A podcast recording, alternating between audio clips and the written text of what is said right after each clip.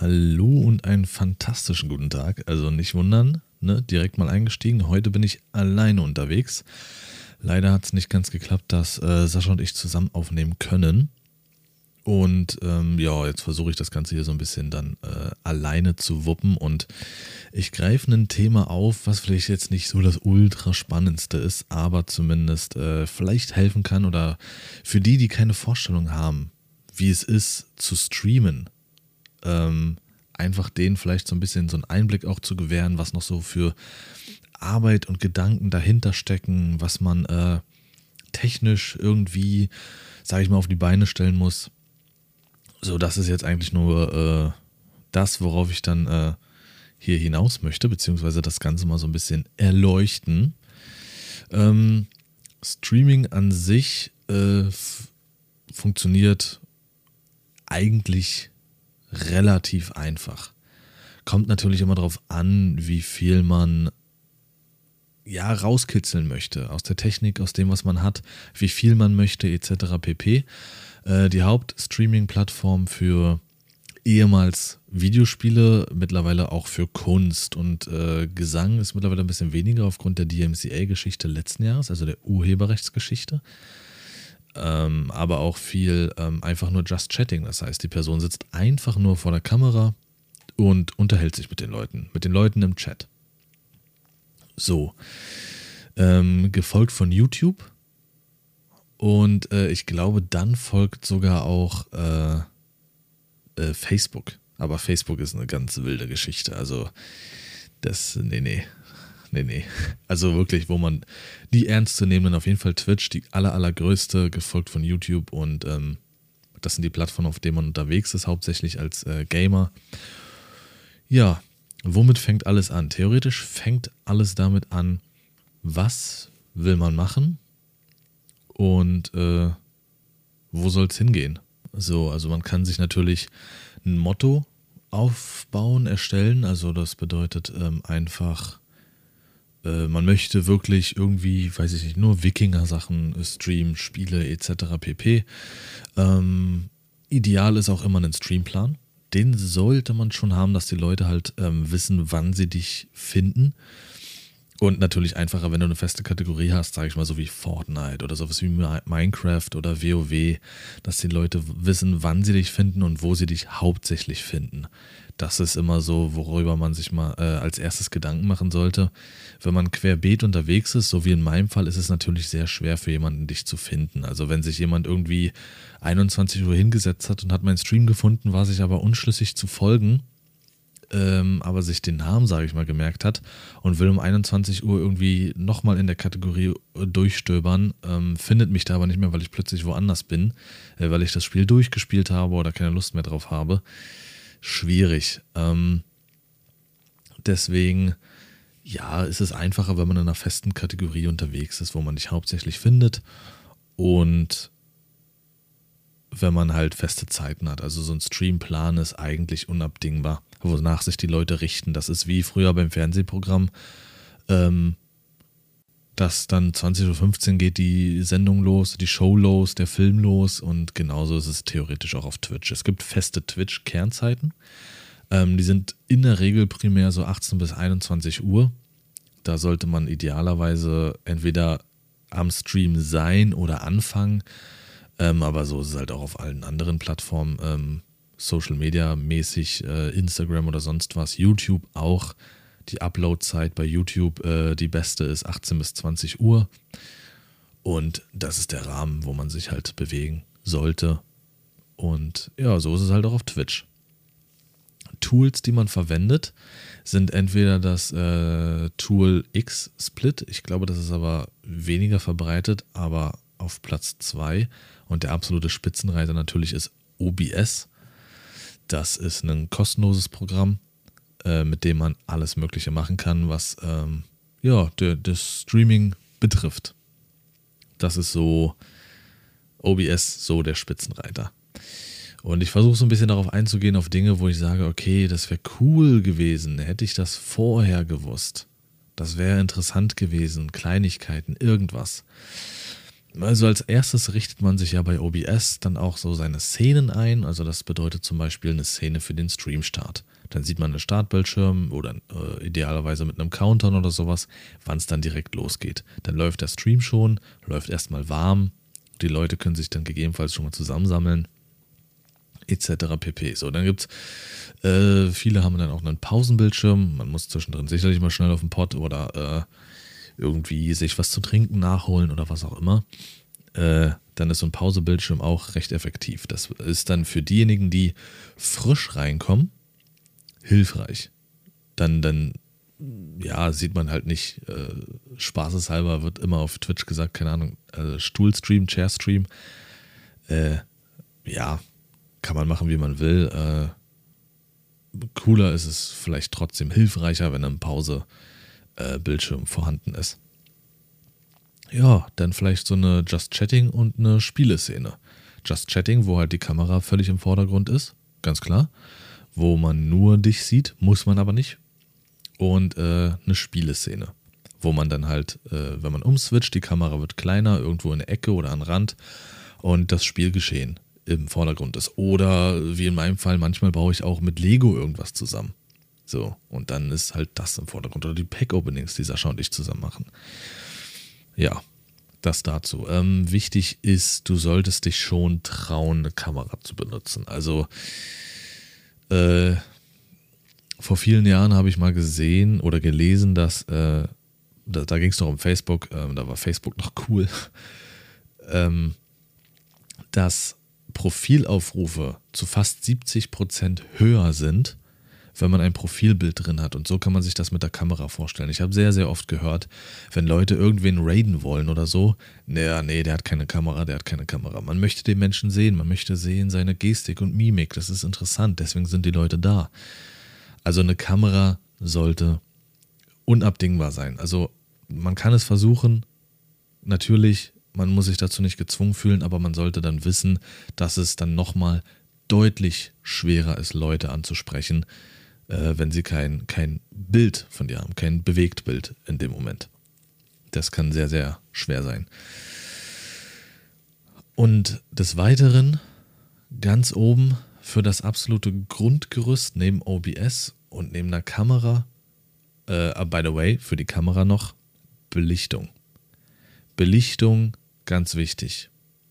Irgendwie, und wenn es irgendwie, keine Ahnung, und wenn es zur Not irgendwie dein normales Deckenraumlicht ist, äh, idealerweise natürlich so ein Weißlicht von vorne. Ein Weißlicht stellt dich natürlicher dar. Das ist, das schmeichelt deinem Antlitz mehr, ist einfach so. Also das sollte man wissen, bei einer Kamera so ein Weißlicht. Natürlich so ein Gelblicht geht auch, wenn man sich jetzt irgendwie so eine Lampe dahinstellt oder so, geht das auch erstmal. Aber die Belichtung sollte gut sein. Denn oftmals sind Kameras, die man sich kauft, Webcams, nicht die allerbesten. Und wenn es zu dunkel ist und äh, man künstlich nachfiltern muss mit Helligkeit, erstens leidet die ähm, Qualität darunter des Bildes enorm. Also wenn es zu dunkel ist, hat man so ein gewisses Rauschen, das sieht sehr merkwürdig aus und unschön. Und wenn man es künstlich aufhält, dann ähm, leidet die, das flüssige Bild darunter. Das äh, wirkt dann so, als hätte man nur so fünf Bilder pro Sekunde. Es hakt und hakelt und ist einfach auch nicht schön mit anzusehen. Also man kann schon aus billigen Kameras auch vieles rausholen. Aber das A und O halt für eine Kamera ist halt ähm, Belichtung. Ich habe äh, zwei Logitech-Kameras, Logitech HD Pro, glaube ich, 920 oder irgendwie sowas. Äh, sind so die besten, die man wirklich bekommen kann auf dem Markt. Also ich bin damit auch mega zufrieden. Sau viele rennen damit rum, also definitiv. Und wie gesagt, Belichtung. Auch auf den Weißabgleich achten, der schaltet sich oftmals gerne automatisch mit ein. Dann sieht es aus, als hätte, würde dir einer direkt einen Scheinwerfer auf die Haut strahlen und so. Sorgt auch für schlechte Qualität, was die Bildflüssigkeit betrifft, die Bildwiederholrate und sieht einfach ultra merkwürdig aus. Also das ist das Wichtigste. Wie du dann deine Kamera positionierst und wie du es machst, das ist völlig jedem selbst überlassen. Aber Fakt ist, achte aufs Licht bei der Kamera. So, und neben Kamera mit der Belichtung und neben OBS das Wichtigste, wenn nicht sogar das Wichtigste, Sound. Sound ist das A und O und ich habe nie im Leben gedacht, dass ich mich irgendwie mal in so einem Ausmaß mit Audioqualität und Equipment auseinandersetzen muss und werde, wie ich es tue, seitdem ich streame. Das ist das Thema seit fast vier Jahren bei mir schlechthin und irgendwie bin ich nie so 100% zufrieden, aber ja, das ist auf jeden Fall der Aspekt, auf den man am meisten achten sollte. Warum?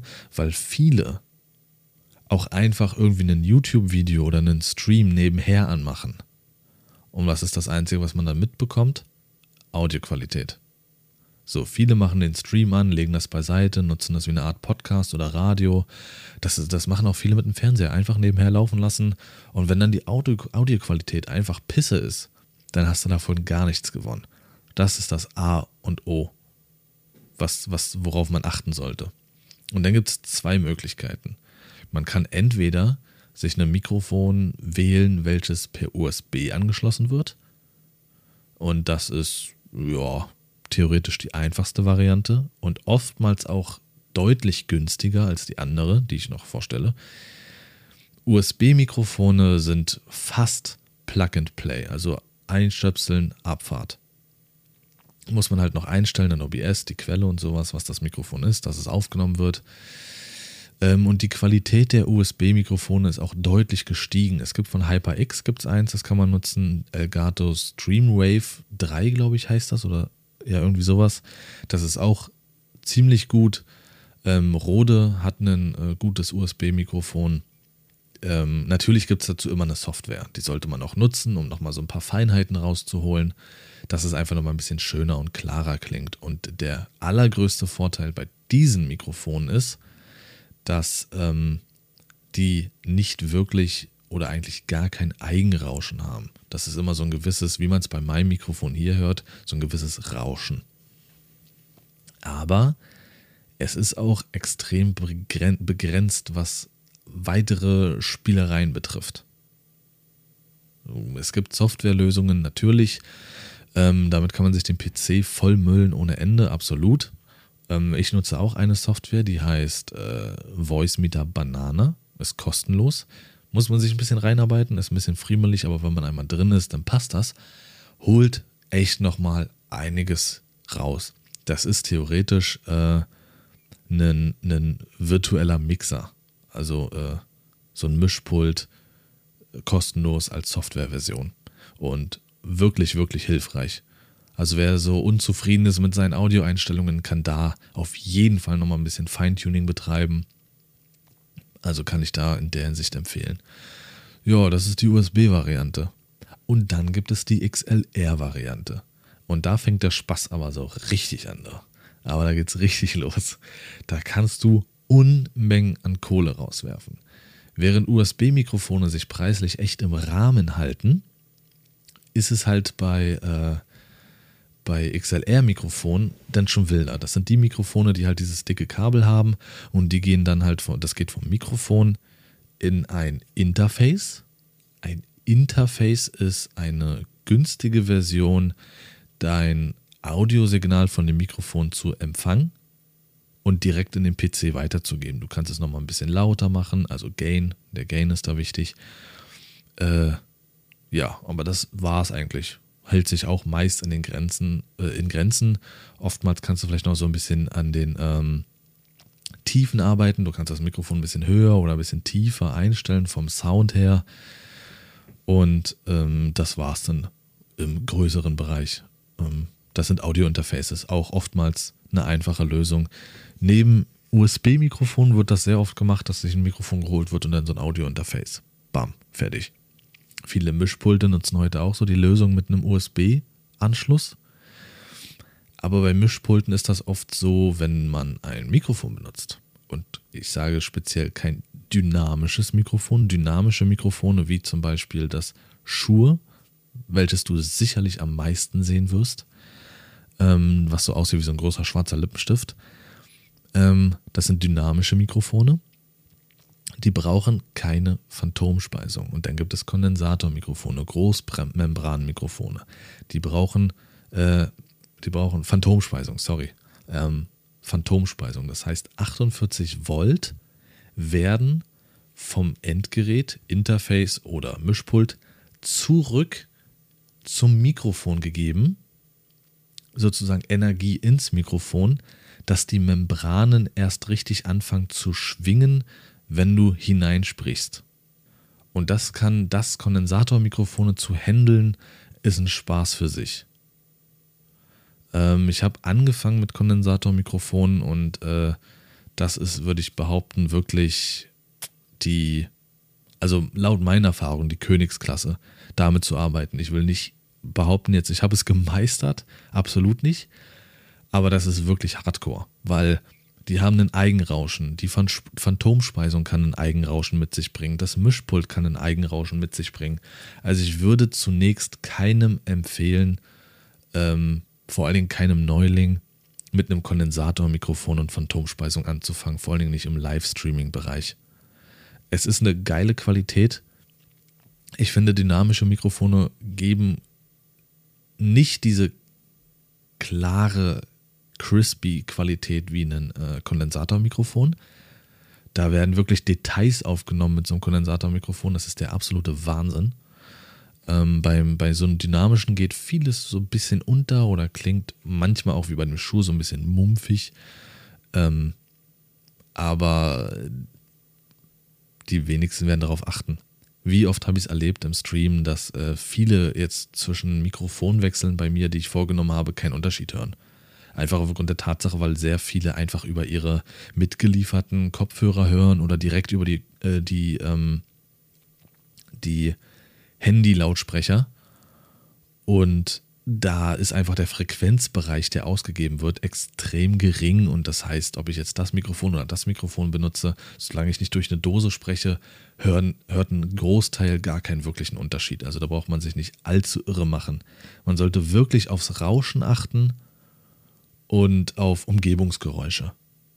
Das kann halt sehr nervig sein. Und da komme ich zum allerwichtigsten Punkt oder zu Punkten, die, wenn ich sie vorher gewusst hätte, die einfach sehr viel wert sind.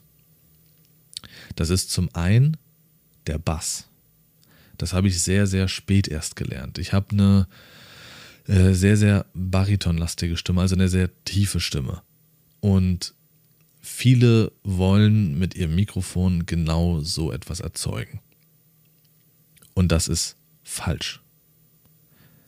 Man sollte zu seiner Stimme stehen. Deine Stimme ist halt das, was du bekommen hast. So, und damit kannst du ruhig arbeiten. Vielleicht ist sie halt zwar heller als Mann, aber vielleicht dadurch auch speziell. Ähm, denn nichts ist schlimmer, als wenn so ein künstlicher Bass erzeugt wird. Punkt 1. Man hört es. Und ich persönlich finde es einfach nur furchtbar. Dieses Geräusch, dieses, dieser Sound, dieser künstliche Bass ist einfach nur ekelhaft. Also, nee, einfach nee, wirklich Finger davon lassen. Und dann gibt es noch einen Trick. Das ist der High-Pass-Filter beziehungsweise der Low-Cut-Filter. Haben einige Mischpulte, auch Interfaces, Preamps ähm, das ist ein einfacher Knopf, der aussieht wie so ein, so ein Berganstieg. Da ist eine schräge Linie nach oben und mündet in eine Linie, die waagerecht geht. Der ist sehr hilfreich, denn dieser filtert unnötige Tiefen aus deinem Mikrofon heraus. Oftmals greift man auch gerne mal ans Mikrofon, an den Mikrofonarm oder man stellt was auf den Tisch, wo das Mikrofon vielleicht draufsteht oder sonst irgendwas. Und das gibt natürlich einen unfassbar unangenehmen, dumpfen Knall, auch in den Ohren. Das ist sehr unangenehm. Oder dir, dir, fällt einfach mal was um. Das ist unfassbar laut. Das kann man sich nicht vorstellen. Und wenn jemand da sitzt und vielleicht gerade deiner Stimme lauscht und voll vertieft ist, ein bisschen lauter gemacht hat, und dann fällt dir da was um oder du haust kurz so aus Versehen auf den Tisch oder so und dieses, dieses Knallen entsteht, das, das kann richtig wehtun im Ohr. Also wenn dieser Knopf vorhanden ist, nutze ihn. Er ist absolut Gold wert. Es wird erstmal ungewohnt sein, weil es halt, wie gesagt, wirklich auch Bass rausnimmt, aber das ist gewollt. Alles vom Bass her, ich glaube, lass mich lügen, unter 10, minus 10 Dezibel oder irgendwie sowas, will man nicht in seinen Aufnahmen. Jede professionelle Aufnahme, jedes professionelle Studio nutzt diesen Low-Cut-Filter. Der ist wichtig, denn viele, und das ist mir schon ein, zweimal vorgekommen, äh, sprechen das dann auch klar an, wie zum Beispiel du hast äh, einen Subwoofer im Auto, der halt ordentlich ne, wop, wop, wop, abliefert und dann hörst du jemanden zu, der künstlichen Bass in seine Stimme macht oder halt generell schon von Natur aus so extrem Bass drin hat und ich habe nie irgendwas hier hochgestellt an meinem Mischpult, eher immer sogar runter, aber ich hatte diesen High-Pass-Filter äh, nicht an. Und dann ist das sehr, sehr unangenehm, weil du dann theoretisch nur ein reines Dröhnen beim, äh, beim Reden hörst bei Boxen, die sehr basslastig sind. Diese JBL-Boxen, die sind auch extrem basslastig. HyperX-Kopfhörer extrem basslastig. Dann ist die Stimme nicht klar, dann ist es ein reines äh, Wummern im Ohr und im Kopf und das ist auch auf Dauer einfach unerträglich. Also wirklich keine künstlichen Bassanhebungen vielleicht ein bisschen, ein klitzekleines bisschen, aber nicht zu viel. Und, und wenn er da ist, nutz High-Pass-Filter. Äh, ja, ansonsten haben Mischpulte oftmals so drei Regler. Höhen, Mitten, Tiefen. Manche sind noch ein bisschen einfacher, da sind nur Höhen und Tiefen oder Mitten und Tiefen. Und ja, das ist dazu da halt, um natürlich einfach nochmal ein bisschen vielleicht Bass rauszunehmen oder mit reinzupacken, Höhen höher zu machen. Also wenn man natürlich die Höhen hochdreht, dann wird die Stimme ein bisschen klarer. Man hört nochmal Feinheiten raus und sowas etc. Würde ich jetzt nicht allzu viel dran rumspielen. Das Einzige, was ich habe, weil dieses Mikrofon, wie gesagt, sehr äh, mumpfig klingt, habe ich äh, die Mitten um eine Uhrzeit, also man geht dann von 12 Uhr aus und nach links hin halt 11 Uhr, nach rechts hin halt 1 Uhr, ähm, nur um eine Stunde, sage ich mal, verändert, dass es ein bisschen klarer klingt. Ansonsten habe ich gar nichts getan. Mikrofon ist wie es ist, High-Pass-Filter an, Abfahrt. Wie gesagt, ich nutze hier das Shure SM7B. Ähm, ja. Und das sollte man sich halt, dessen sollte man sich bewusst sein, wenn man wirklich viel rausholen will aus seinem Audio. Ansonsten natürlich USB-Mikrofon, Abfahrt, Plug and Play, bisschen nochmal die Feinheiten anpassen und das war's. Ähm, wenn man sich wirklich dafür entscheidet, äh, audiomäßig so unterwegs zu sein, wie, äh, wie ich es zum Beispiel, wofür ich mich entschieden habe, ich habe halt das, ähm, das Mikrofon, habe ein Mischpult, wo es angeschlossen ist. Das Ganze geht nochmal in ein Audio-Interface und in den PC dann hat man das oft. Ähm, und das liegt bei mir daran, dass mein PC halt einfach so unfassbar laut ist und das stört mich wie Sau. Äh, ein Rauschen. So ein gewisses Grundrauschen. Wie gesagt, Kondensatormikrofone bringen das am liebsten mit. So ein Grundrauschen. Da kann man natürlich verschiedenste Sachen nutzen. Äh, es gibt Cubix, glaube ich, Cube, Cubix, irgendwie sowas. Das ist halt eine ähm, Audio-Software, wo man auch viel mit aufnimmt. Das wird auch gerne im Profibereich benutzt. Da kann man sich reinfummeln und kann das Mikrofon dort einschleusen lassen und von dort geht es dann in OBS hinein. Fummelarbeit ohne Ende. Wie gesagt, in meinem Fall wie zum Beispiel Voice Meter, recht einfach und gut zu benutzen. Da kann man auch so ein bisschen ein paar Feinheiten rausfiltern und halt äh, von der Stimme her ein bisschen noch das klarer gestalten und Ansonsten bietet OBS auch solche Lösungen, solche Filter, die ich allerdings schwierig finde. Ehrlich gesagt. Also der Kompressor, ja, funktioniert ganz gut. Noise Gate auch. Also Kompressor ist dazu da, dass du nicht zu laut wirst. Es kann ja oftmals passieren, dass irgendwie was irgendwie gerade in einem Spiel oder sowas hitzig ist oder du dich mal kurz aufregst oder so und lauter wirst. Und normalerweise gibt es dann keinen Cut nach oben. Dann wirst du halt lauter. Und so ein Kompressor sagt, sorgt dafür, dass du ab einer gewissen Dezibel einfach nicht drüber hinausgehst. So und dann einfach dort stoppt und das cuttet und eine Lautstärke hält sozusagen. Noise Gate ist, das nutze ich, dass das Mikrofon, wenn eine gewisse Dezibelzahl unterschritten wird, das Mikrofon schließt. So, wenn man jetzt zum Beispiel halt eine Weile ruhig ist und nichts sagt, Wie zum Beispiel bei einer Pause. Man vergisst das Mikro Mikrofon vielleicht in dem Moment zu muten oder sowas und das läuft. Und du hast so ein gewisses Grundrauschen, dann hört man die ganze Zeit auch das Rauschen. Das rauscht die ganze Zeit durch. Und bei so einem Noise Gate ist es, ähm, du hast jetzt, sage ich mal, die Dezibelzahl auf minus 20 gestellt. Das heißt, es reagiert immer sofort, wenn du redest, weil du immer über minus 20 bist. Aber das Rauschen wird, ja, weiß ich nicht, minus 80 Dezibel haben, jetzt mal irgendeine Zahl gesagt. Das heißt, das OBS erkennt dann, am Moment, alles, was hier gerade läuft, ist viel zu leise. Ich mache das Mikrofon sozusagen wie aus. Fertig aus. Dann ist das Rauschen, läuft das Rauschen nicht durch, fertig. Als weiteren Punkt gibt es auch den Rauschfilter oder die Rauschunterdrückung bei OBS. Mit der kann ich leider relativ wenig anfangen. Ich bin beeindruckt davon, wie viele andere das nutzen können. Da ist qualitativ nichts zu merken. In meinem Fall funktioniert das wunderbar. Man hört kein Rauschen, gar nichts. Der PC nix. Super. Aber ich habe eine zu tiefe Stimme dafür. Das heißt, wenn meine Stimme, wenn ich mal anfange leiser zu reden, so wie jetzt dann zum Beispiel einfach so, mal ganz kurz, dann erkennt das diese Rauschunterdrückung als Störfaktor und dann klingt es wie ein schlechtes Störsignal beim Radio. Und da ich sehr oft so rede, dass mir das sehr oft passiert, dass ich dann hinten raus leiser werde in meinem Satz oder sonst irgendwas. Fürchterlich. Das klingt dann qualitativ gut und fällt auf einmal zum Ende des Satzes extrem ab oder so ein ganzer Satz ist abgehakt. Ähm, ja, sollte man vorher wissen. Was auch wild klingt, ist halt, wenn man dann mal schwer atmet oder niest, das wird so ganz merkwürdig rausgefiltert.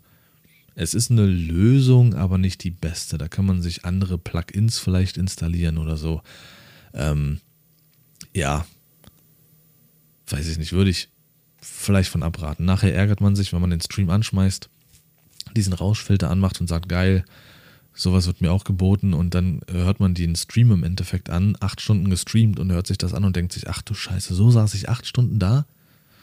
Ja.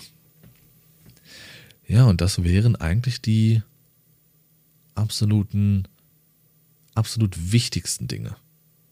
Also natürlich ähm, OBS, einen Streamplan allgemein, also von den Zeiten her und was man machen möchte. OBS, Kamera und da ist das Wichtigste die Belichtung und halt ähm, Mikrofon und da ist das Wichtigste, was möchte man tun. USB-Mikrofone, wie gesagt, sind äh, erschwinglich und bieten auch eine sehr gute Qualität. Ähm, für den professionelleren Bereich dann halt entweder ein dynamisches Mikrofon oder ein Kondensatormikrofon mit Mischpult oder und Interface. Für die weiteren Spielereien Kondensatormikrofon eher so der, der schwierigere Part. Und ansonsten habe ich noch irgendwas. Genau. Dann sollte man noch für sich wissen, möchte man von einem PC aus streamen oder von einer Konsole. Vom PC aus alles kein Problem. Bildschirmübertragung oder Fensteraufnahme, pipapup. Ähm, der PC sollte stark genug sein. OBS braucht natürlich auch ein bisschen an äh, Arbeitsspeicher und äh, CPU, also ähm, Prozessorauslastung. Äh, und dann kommt es darauf an, von was man streamt. Was, ob der Prozessor oder die Grafikkarte den Stream encodieren bzw. rendern soll. So, also diese, diese Aufgabe überlässt man halt entweder der Grafikkarte oder dem Prozessor. In der Regel würde ich immer die Grafikkarte wählen, wenn man Nvidia nutzt. Nvidia hat so einen Chip integriert, der genau dafür ausgelegt ist fürs Streaming, fürs Encodieren. Ähm, und das nutzt kaum Grafikspeicher. Also ich glaube, ein Prozent oder sowas nutzt das an Grafikspeicher. Also super Lösung, perfekt. Ähm, wenn man nicht Nvidia nutzt oder die Grafikkarte einfach Murks ist oder älter, diesen Chip gibt es erst ab Version GTX 1050 bei den Grafikkarten. Also nicht bei der 970 oder sonst irgendwas, sollte man wissen. Äh, wenn du eine alte Nvidia hast oder AMD nutzt, dann musst du gucken, was mehr Leistung bringt, deine Grafikkarte oder, oder dein Prozessor. Und entscheidest aufgrund dessen, wo du mehr Puffer hast, sozusagen, dass OBS dort arbeiten und encodieren kann. Ja. die, die Unterschiede sind, sage ich mal, relativ marginal, ähm, was jetzt das Bildquali die Bildqualität betrifft. Da sind noch andere Faktoren äh, ausschlaggebend. Aber ich will hier, wie gesagt, nicht zu krass ins Detail gehen bei jetzt zusätzlichen Sachen. Wichtig ist, wie gesagt, ähm, Plan, OBS, Audioqualität, Kameraqualität. Und wie gesagt, wenn man von der Konsole streamen möchte, ist das Wichtigste, dass man sich eine Elgato besorgt. Ich habe eine Elgato HD60, reicht vollkommen aus. 60 FPS Stream in 720p. Äh, super zufrieden, was das Bild betrifft. Man kann natürlich auch so eine 4K Einbaugrafikkarte für den PC sich besorgen. Das ist dann auch wieder das Oberste vom Obersten. Ähm, ja, also Elgato ist da auch wirklich so der Standard auf dem Markt. Teuer, aber zuverlässig. Habe schon andere gehört, die es mit billig Grafik, äh, billig ähm, versucht haben und entweder zweimal bestellen mussten oder es lief gar nicht. Also das ist absolut wild. Da würde ich wirklich immer zu Elgato greifen. Würde ich auch nichts anderes testen wollen. Ja, und das ist grob, was man eigentlich alles für den Start beachten sollte, um auch einigermaßen qualitativ gut zu starten. Ja, und dann habe ich dich heute mal hier alleine voll gequatscht. Nächste Woche ist Sascha auf jeden Fall wieder mit dabei. Ähm, Grüße gehen raus, Kuskus. Und dann habt eine fantastische Woche auf jeden Fall noch. Und man hört sich, ne? Rinje hauen.